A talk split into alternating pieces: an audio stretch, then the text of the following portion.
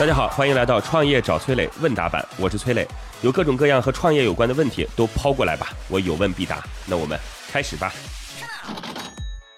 听众守望先锋提问说：“磊哥你好，自从霍金去世之后，关于人工智能会不会毁灭人类的争论就没有停止过，马斯克甚至因为这个和扎克伯格隔空互怼。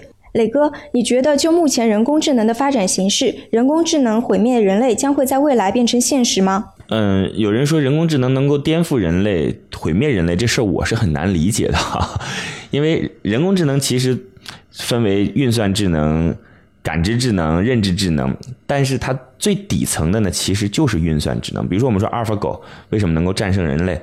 当我们第一步棋啊，第一笔落子放到天元，然后阿尔法狗就开始计算了。它计算什么呢？第一个，对于你这个棋手的计算，它今天跟你对决，你过去。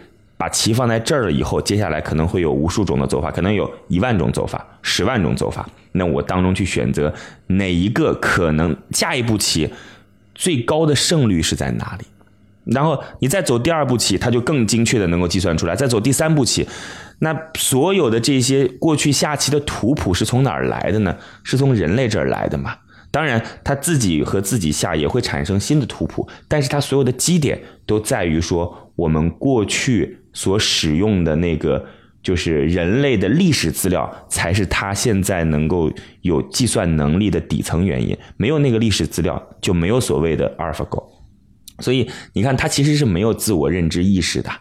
我们所有的人工智能都可以把它理解成一个棋盘，就是你走到这一步，它该走到下一步的原因，就是我学习了很多很多过往的知识。其实包括这个无人驾驶也是这样的。无人驾驶也是把这个棋盘的维度变得更加的复杂呀，这当中包含着很多很多其他的辅助因素，嗯，这甚至是有感应啊，甚至是有红外啊，甚至是有图形处理啊，甚至是有预测判断啊等等，这些都是啊。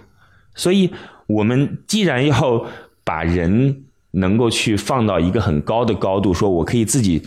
天生就去思考、想到那些事儿，我们就不用去担心说这个去不断的获取我们过去的内容，才去做出下一步判断的机器有可能颠覆我们。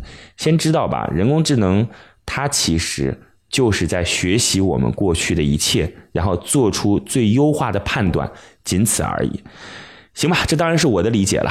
那咱们一起思考思考。好，在这里要告诉各位哦，各位可以加我的个人微信号八六六二幺幺八六六二幺幺。我自己组建了一个专门服务创业者的社群，叫乐客独角兽。这当中已经有一万多号创业者了，大家加入进来，有关创业的问题，我有问必答，希望能够帮助到各位哦。我的个人微信号是八六六二幺幺八六六二幺幺，等你来哦。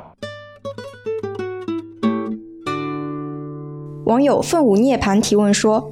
磊哥你好，我现在是创业初期，一人身兼数职，压力很大。每天自己都会去公司，就怕自己什么时候不在公司，甲方那边有问题联系不上我们。现在公司人很少，也不好招。我身兼管理、销售、财务、生产。物流、人事于一身，忙了这头顾不上那头，感觉自己很疲劳，又不敢休息。想问你该怎么调节这种状态？不知道，不知道怎么给出你建议来。我也不知道你们公司干嘛的，也不知道你们现在公司的就是运营情况如何，正向现金流还是属于亏本的状态，对吧？然后你未来的打算是什么？都不知道，怎么给您建议呢？反正就最简单的给您一些我自己就是关于公司当中找不到得力助手的一些思考吧。合伙人级别，首先肯定得要夯实。如果说你作为一家创业公司没有合伙人，其实目前这个时代想走远是很难很难的。合伙人是什么呢？合伙人就是这个财聚人散，财散人聚，是吧？你愿意把自己的股权、分红权、各种权全都拿出来，找到合适的人。那关于怎么找合伙人这事儿，我也反正也不用再讲了啊。就今天还要再讲怎么找合伙人这事儿，下次倒是有意义，可以下次专门找个时间说，就是我们可以在线下活动当中说，这一时半会儿也说不清楚，也是个很简单的知识。呃，对于合伙人呢，有一点特别重要，就是你一定要找。不同的这种领域搭配的，比如说你是做财务的，你要去找个做市场的；你是做市场的，你要去找找一个做技术的。你不要三个都是做市场的，这肯定不行啊。那合伙人找到了第二层，就是要去找公司的核心管理层。这个核心管理层到底是怎么能够打动他的呢？核心管理层最重要的就是告诉别人：第一有钱，第二有空间，第三有自由度。对于九零后，当然很重要的一个前提是要美。那核心管理层。让他们能够去非常好的发挥自己的能力。我觉得啊，这当中有一个很重要的关键节点，就是不要想办法说我把新手培养成核心管理层，最好找熟手。手手能够让你的业务很快得到验证，新手会让你自己都丧失信心。那接下来就是要有一批生力军，这批生力军要能够有创意、有闯劲儿等等等等。哎，说起来当然很简单了，所以我觉得没什么好跟您讲的，这是适用于任何人的。你觉得有帮助，您就听一听吧。我觉得您现在提的问题基本上是自己都没思考好。啊，创业的确是一件不容易的事儿，但是到了夜深人静的时候，不妨自己再好好想一想，好吧？如果你也有跟创业相关的问题想要问我，可以在评论区里边留言，或者加我的个人微信号八六六二幺幺八六六二幺幺。